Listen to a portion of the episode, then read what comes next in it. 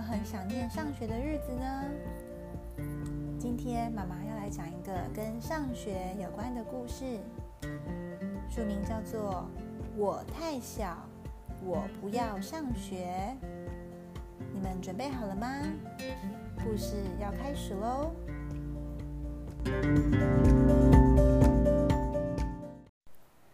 我太小，我不要上学。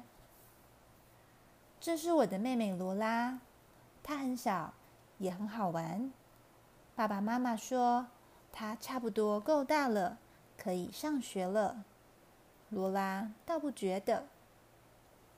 下一页哦。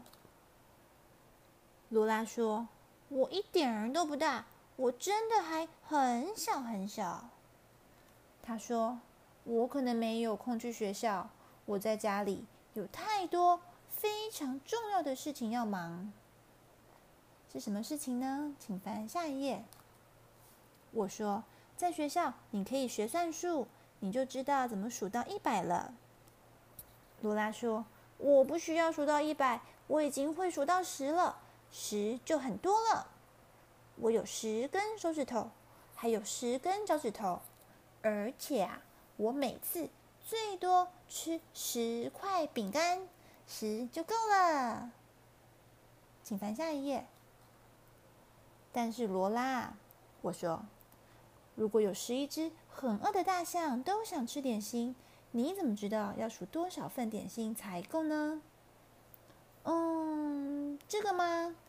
罗拉说，我没想过耶。下一页。我说，而且罗拉，你不想学写字吗？如果你会写字，你就可以寄卡片给你喜欢的人了。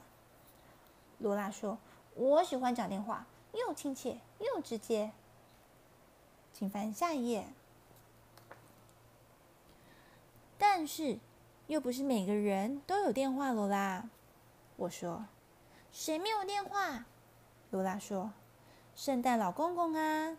我说：“你得写张特别的纸条给他。”放在烟囱里，告诉他的小帮手你想要的圣诞礼物，否则小帮手可能会搞不清楚哦。哦，原来是这样的，查理。罗拉说：“请翻下一页。”你不想学认字吗？我说：“这样你就可以看自己的书了，还可以知道冰箱上面写的秘密留言哦。”罗拉说。我早就知道很多秘密了，我不需要学认字，我的书全都记在脑袋里了。就算忘记了，我也可以自己编。哦，你看这里有一个冰箱，上面贴了一张纸条，写着“冰箱里有粉红牛奶”。那如果看不懂的话，是不是就不会知道有牛奶可以喝了呢？请翻下一页。但是罗拉，我说。如果有一只大发脾气的妖怪啊，一定要你那念那本他最喜欢的床边故事给他听，才肯上床睡觉。那你怎么办呢？嗯，我不知道，查理。罗拉说。下一页。最后，罗拉说：“好吧，我愿意念故事给妖怪听，还有数大象有几只，还有写纸条放在烟囱里，但我绝对。”绝对不要穿学校的衣服，我不要跟其他人穿的一模一样。我说，但是罗拉，你又不必穿学校制服，在我们学校，你爱穿什么都可以哦。哦，罗拉说，你等一下，我知道，我确定要穿什么了。要穿什么呢？请翻下一页哦。嗯，这个嘛，罗拉，我说，你穿这套真好看。但你不能穿得像一只鳄鱼去上学啊！罗拉说：“这不是鳄鱼，这是短吻鳄。”我说：“你也不能穿得像一只短吻鳄去上学，为什么不行？”罗拉说：“短吻鳄是特别的时候穿的，上学穿条纹的就好了。”真的吗？罗拉说：“请翻下一页。”嗯，我还蛮喜欢条纹的衣服。罗拉说：“但我吃午餐的时候怎么办？你知道我绝对绝对不是学校的营养午餐。我妹妹超级挑食的。我说：“罗拉，你可以用自己的便当盒带你自己的午餐去吃啊。”罗拉说：“可是我不想在学校自己一个人孤零零的吃午餐。”哦，请翻下一页。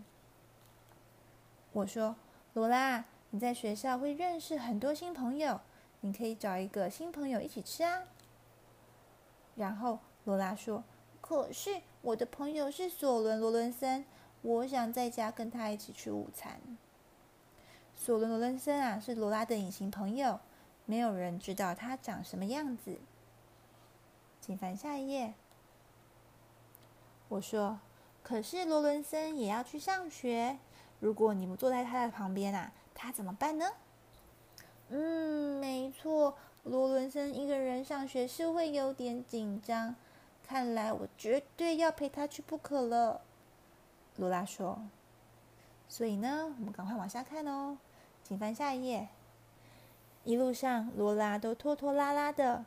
他说，罗伦森觉得有点不舒服，他担心不会算数、写字，还有看书，又担心没有人会跟他说话，他会自己孤孤单单一个人。没事的，你一定很棒的。我敢说，你们两个啊，一定都很喜欢学校。放学以后。”我们可以回家喝草莓牛奶。请翻下一页。其实啊，我一整天都很担心，我下课没看到他，午餐时也找不到他，放学时他也不在他的挂钩下等我。然后他忽然出现了，而且不是自己一个人，他跟别人一路蹦蹦跳跳回到家。回到家，然后呢？请翻下一页喽。到家了，我说：“罗拉，我就说你会喜欢上学吧。”罗拉说：“查理，我早就知道了，我一点也不担心。紧张的人是罗伦森，又不是我，我很棒的。”